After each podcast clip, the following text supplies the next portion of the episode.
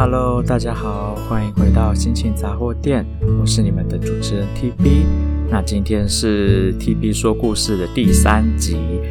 也刚好是我的书里面序章十年前的最后一篇文章，其实也才三篇啦，那这就是第三篇的文章。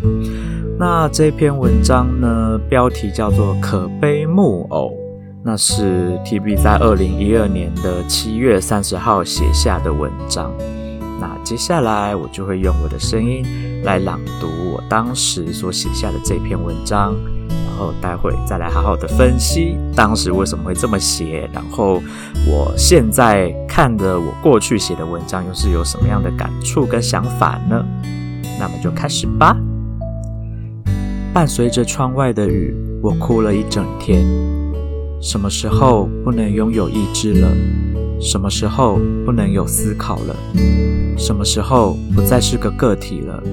什么时候不能有自主权了？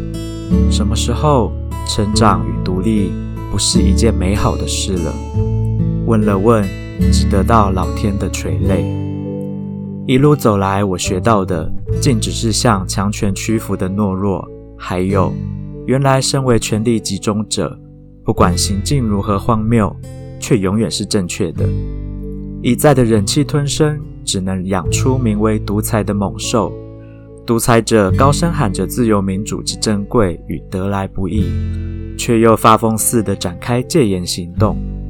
失去言论自由，失去人身自由，失去思想的自由。商量与讨论建筑在互信与互重的基石上，失去了重要的前提，也不用再去奢想着能得出什么样的结论了。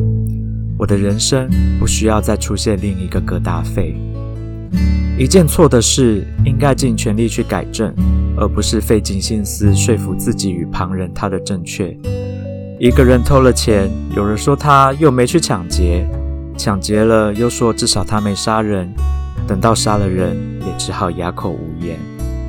原来犯的最小，我们就该普天同庆，他不是个穷凶恶极的坏蛋。想要捍卫正义，却总有人在旁为虎作伥。如今还有什么好去争取的呢？尽管冤枉，却也只能让自己学着在错误中活得更麻木。第一次发现，原来成长竟然是一件这么痛苦的事。原来增长智慧是一件错误。原来我根本就不应该开始学习独立自主，我该做的就是按照别人帮我写好的剧本演出一出傀儡傀儡剧。我不该有丰沛的情感，因为那会让我脱序；我不该有聪明的智慧，因为那会让我思考如何更棒的演绎，而破坏了他人设定好的舞台情境。我不该试图剪断束缚我的绳索。而企图演出一套新的剧码。我思故我在，然而我不能思故我不在。你们所见的，只是一个以为剪断一根线就能获得自由，一个以为有思想能思考，却根本没有灵魂，一个被命名为 TB 的可悲木偶。好啦，这篇文章呢，在十年前呢。我想想哦，当时应该是，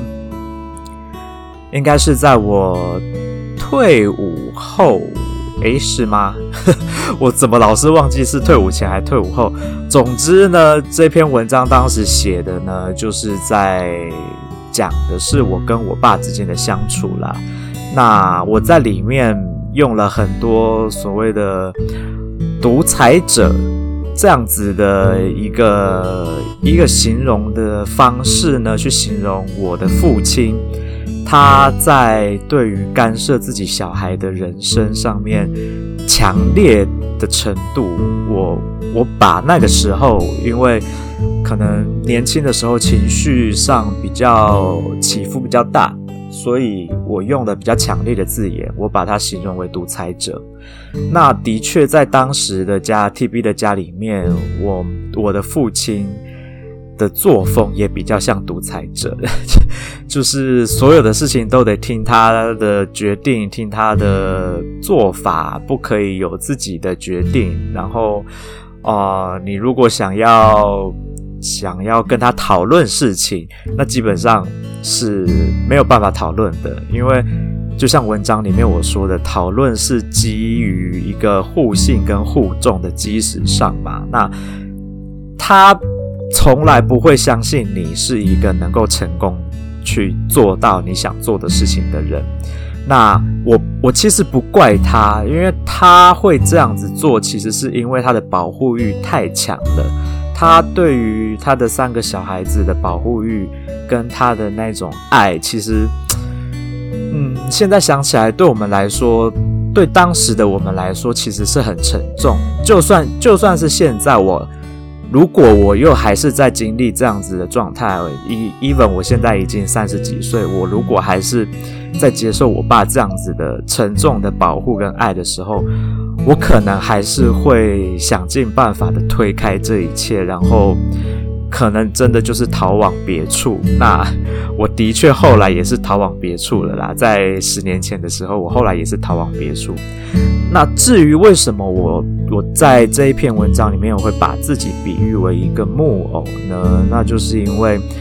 第一个啦，我觉得我当时我的人生并不是我自己在做决定，然后我当我觉得我大学即将毕业，或者是我忘记是大学即将毕业，或是我我即将退伍，那。在这个时候，我要去思考的是我未来要走的路，我未来想要做什么样的工作，我未来想要怎么发展。那当然啦，我在大学，我在过去的人生经历当中，过去的求学经历当中，还有遇到的人里面，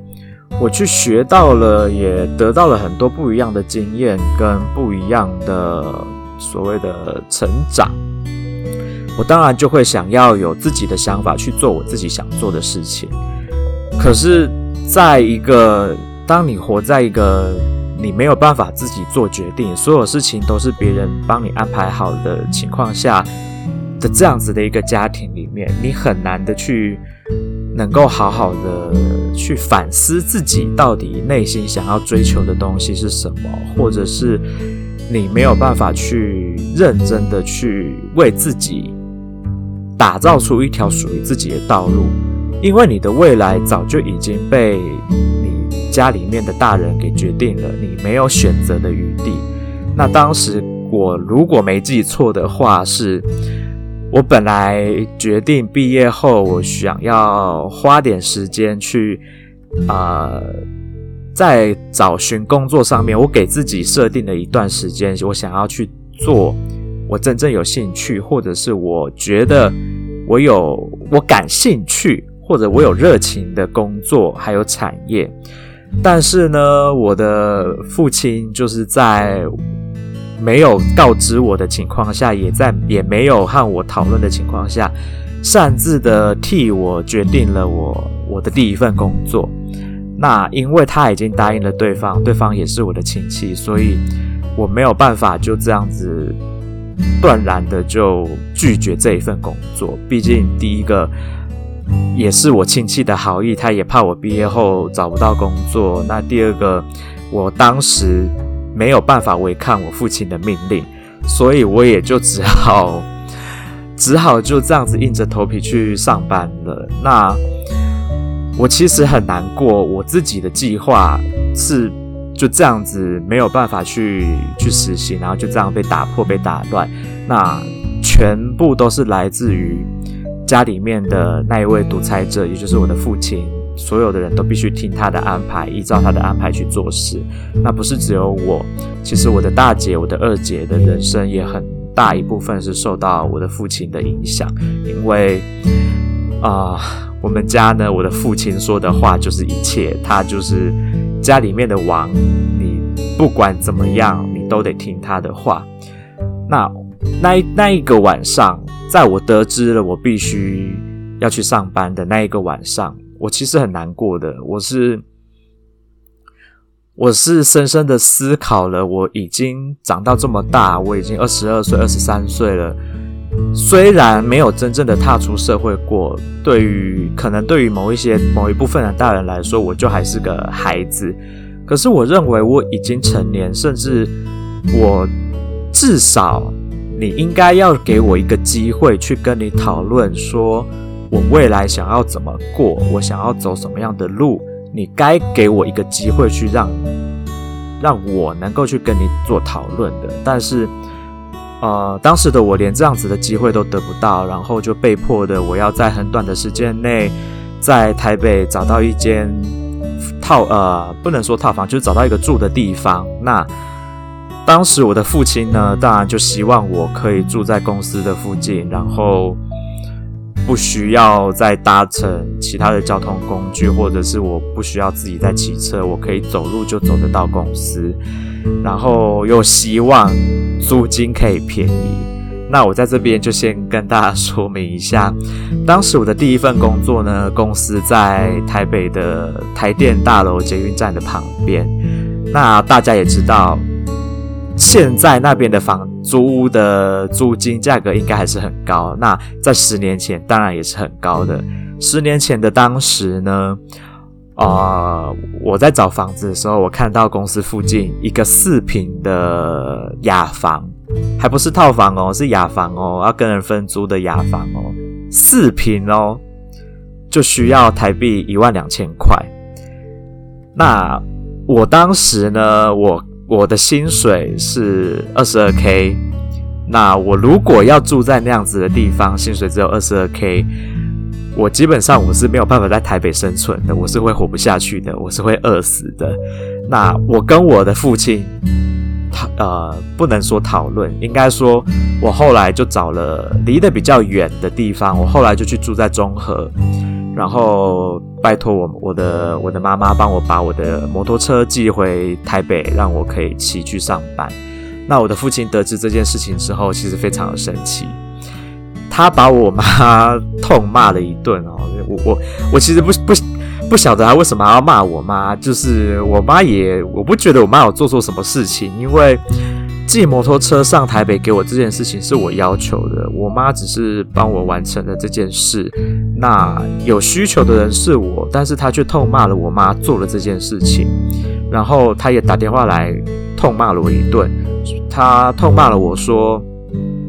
为什么我不选一个就在公司附近的地方住，我非得要去住在中和，然后必须要骑摩托车骑二十分钟去上班？”我想，嗯，我我当时我其实内心是很我很愤怒的。我在接到电话的时候，我是很愤怒的，因为我认为他没有搞清楚现实的状况是什么。他可能已经跟社会脱节太久了，然后他并不知道所谓其实台北的物价是这么的高。那我相信他当时也不知道我的薪水其实只有领到二十二 K。我当时其实脾气，我嗯，应该说我现在脾气还是没有到很好，但是当时的脾气更冲。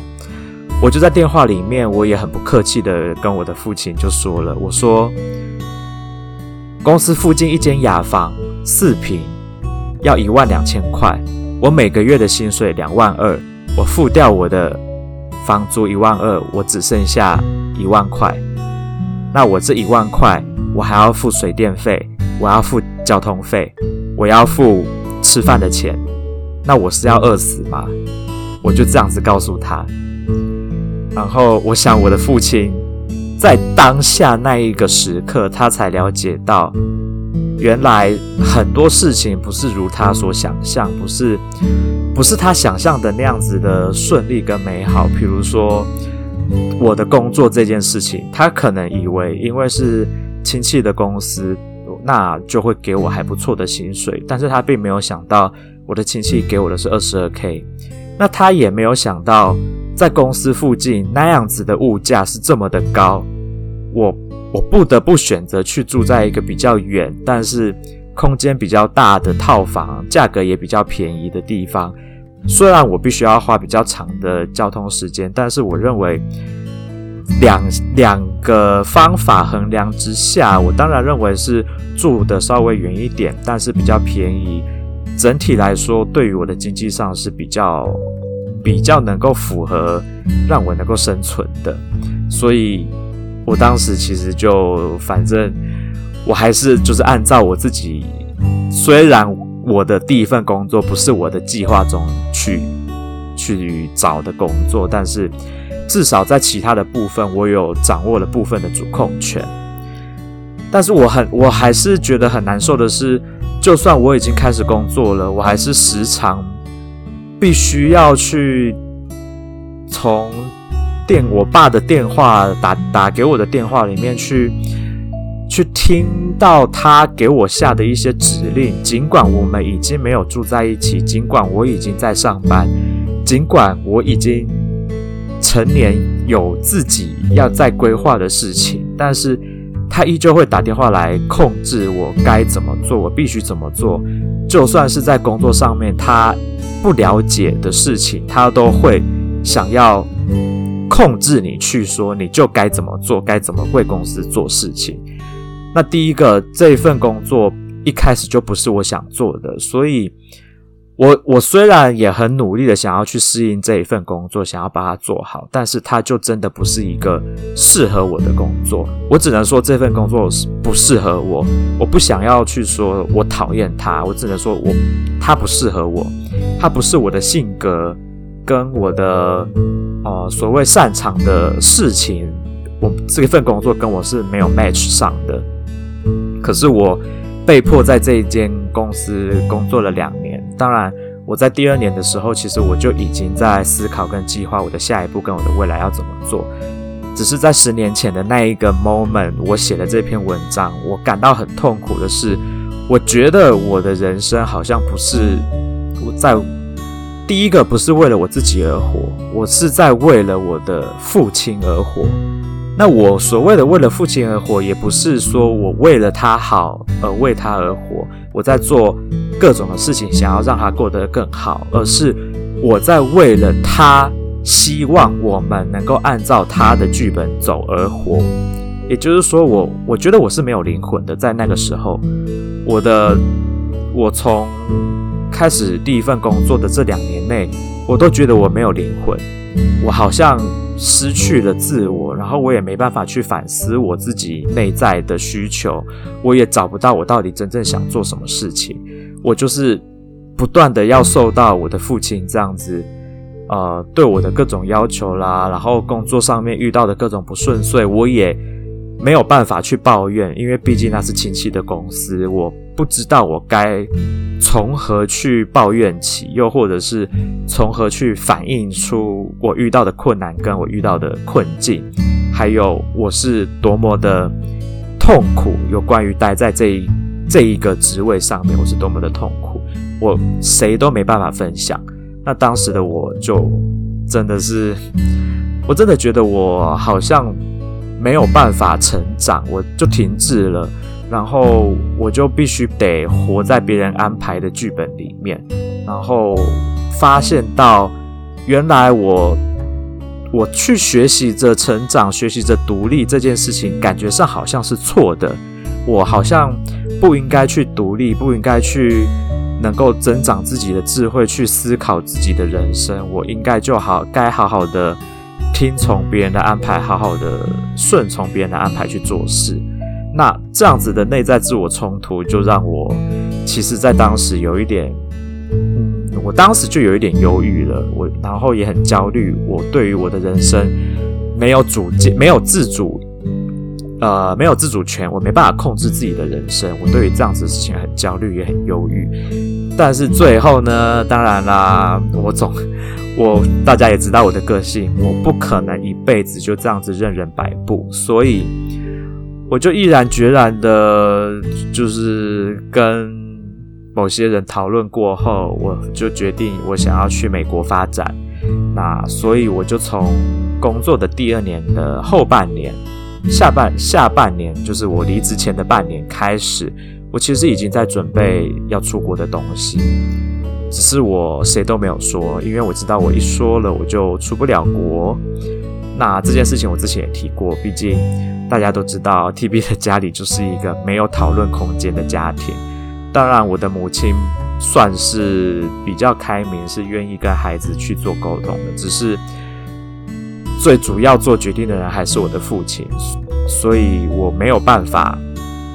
去好好的跟他沟通，说我对于我自己的未来，我想要怎么过，我想要怎么活。因为对他来说，这些东西都是狗屁不通，你就是应该要听从我的话，你要按照我帮你写好的剧本去走就对了。我听我的话准绝对没有错，我不会让你受伤，不会让你失去什么东西。但是实际上，他就是让我受伤了，他深深的伤害了我自己对于自我认同，对于。自己的自主权的失去，对于自己的未来的掌控，失去了自己未来的掌控，这样子的事情，其实一直到现在都影响我很深。我有时候，甚至是现在，我想要去，嗯，尝试新的东西的时候，我都必须要鼓起很大的勇气，我才有办法去踏出脚步，去尝试一个我过去从来没有试过，因为我。我以前的生活就是活在一个被别人安排好的生活下，虽然我自己后来做了很多，呃，违背了我的父亲的期望的事情，我自己去闯了很多的事情，但是其实我在做每一个决定之前，我都必须要鼓起很大的勇气，我才有办法踏出脚步去做这些事。这也是为什么我后来在呃我的身上刺青了。的原因，就是因为我必须要提醒我自己，我不再是过去那一个任人摆布，必须要啊、依照他人的意见去做事，必须完全按照他人的啊、剧本去做事的人。我必须要有那一个勇气，让自己去决定我自己该怎么做，决定我自己应该是成为什么样的人，决定我自己的未来想要是过什么样的生活。那。我的确，我到现在还是深深受到了过去的这些影响的一些阴影。我现在在做，光是光是我从美国回台湾，然后我在找第一份 HR 的工作的时候，我就已经面临到很多的困难。我真的要去做 HR 这个工作吗？我虽然学了这个事情，可是我真的有很想要做这份工作吗？那。后来我想了想，HR 的工作其实包含了很多的很多的事情，当然有好大一部分是我很有兴趣也很有热情的，有一部分是我可能比较不擅长，我也会担心的。那我就给自己一个机会，我去试看看。那当然 有听过我的节目的都知道，我后来只做了一年的 HR 我就放弃了。那这件事情在之后的 TB 说故事里面也会提到，为什么会放弃 HR 这件事。那后来呢？我就我离开了 HR，离开了前公司。我其实我做了一个很大的决定，那就是我要转换职场，转换一个完全不同的领域。大家知道，我现在已经成为一个对外华语教学的教师。那其实他就是一个自由工作者，是属于自由接案的，等于说我的收入不是很稳定。那尤其又是现在。其实现在有有在比过去再稍微好一点啦。我我现在还是是有几位学生的，只是当然我的这几位学生的收入还并不足以，并不足以支撑我过去在公司一般公司的那样子的薪水，还并不足以达到那样子的程度。但是至少我现在做得很开心，然后也是我真的想做的事情。那对于教学这一块，我未来也是有持续有在规划，我是有在规划未来该怎么做，持续的把教学这个东西做得更好。那同时呢，我也去接触到了一些有关于艺术相关的东西。我我真的不得不说哦，我我小的时候其实是有学过画画的，但是我发现我并不会画画。就是我现我怎么说呢？就是。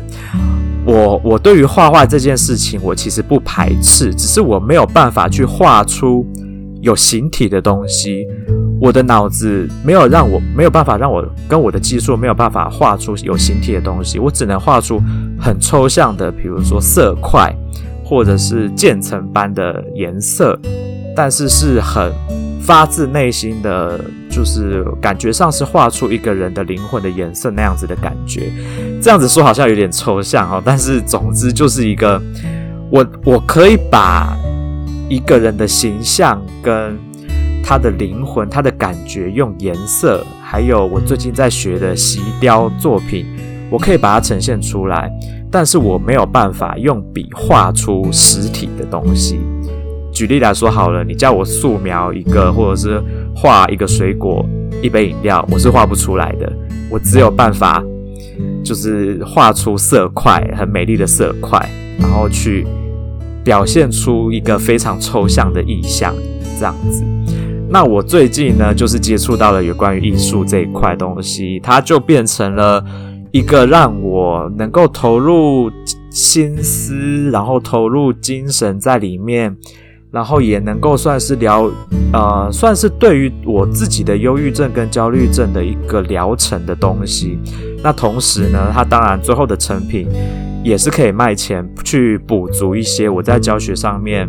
的收入的不足，毕竟我还有债务在，我必须要去还我的债务，所以我还是必须要去想办法去多赚一点钱。那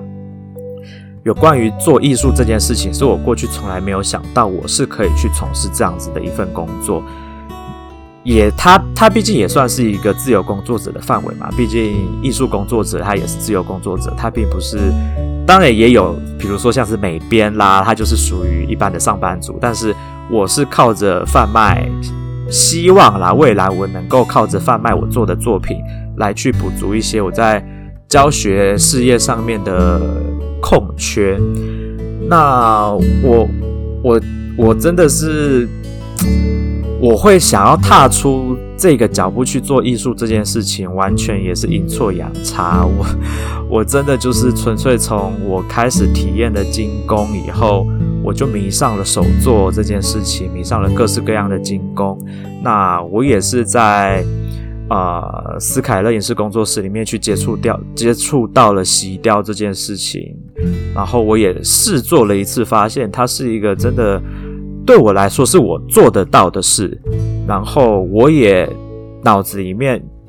突然的就对于艺术这一块有很多的想法，那它就呈现在我的作品上面。我昨天呢，就跟我的呃，不能说昨天，应该说，我从决定我要做洗雕艺术这件事情开始呢，我就在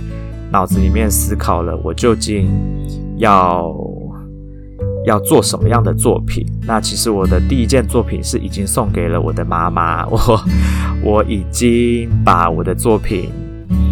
第一号作品献给我的母亲了。那我的第二号作品就献给我的好朋友。那至于这些作品的内容呢，之后我会再开另外一集，好好跟大家分享这些作品。那总之呢，今天我把十年前我写的三篇文章的最后一篇《可悲木偶》，也就是当时的我对于没有办法掌控自己的人生，其实我整个整个十年前的三篇文章都是在焦虑，我没有办法。掌控自己人生这件事情，还有对于看不见未来这件、这件、这些事情的焦虑。那十年后的现在的我，当然我已经有更多的力量，能够去控制自己的人生该怎么走，然后去规划自己的未来该怎么去走，然后去想、去计划、去实行我想要的未来要怎么去实现它。那这是至少现在我可以做到的事情，只是。如同我说的，过去的阴影还是在。我在做每一次的决定之前，我都还是得鼓起很大的勇气，才有办法踏出那样的脚步。那 TV 在这边也鼓励大家，真的，嗯，有的时候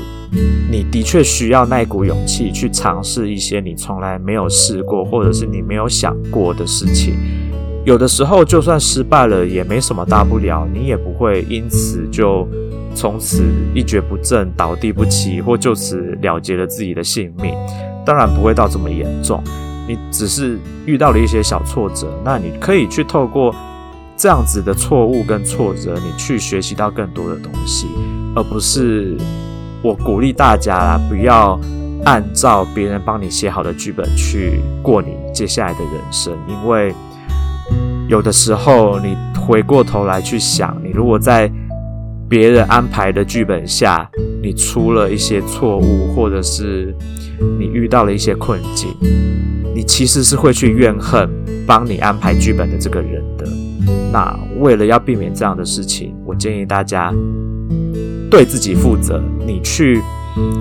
你去对自去规划自己的未来，然后去做尝试。那你遇到了失败跟挫折，你才不会去怨恨他人，因为你是自己做的决定，你必须要自己为自己的决定负责任。那这是今天 TB 想要跟大家分享的故事。好啦，那今天的 TB 说故事第三集，把我十年前的三篇文章全部都讲解完了。那么第四集开始呢，就会开始提到我前几年的生活，不就不再是十年前在出社会之前的故事了，而是我在我在啊。要出国之前跟出国之后的故事，主要会是 focus 在这边。那其实这这段故事蛮精彩的齁，但是我的书其实用了很很隐晦的方式去隐喻了很多东西。那我是有在规划另外一本书，会写得很 detail，但是我会用小说的方式去执行它。只是我现在刚好卡关了，卡在啊。好了，之后再说好了。反正总之呢，下一次的下一个礼拜五，我们就会开始进入到我啊、真正让我陷入忧郁症的起始，就是我的开端，忧郁症的开端，或者是为什么会从那里开始的。好啦，那今天的节目就先到这边结束，很感谢大家的收听，我是你们的主持人 TB，祝大家有美好的一天，拜拜。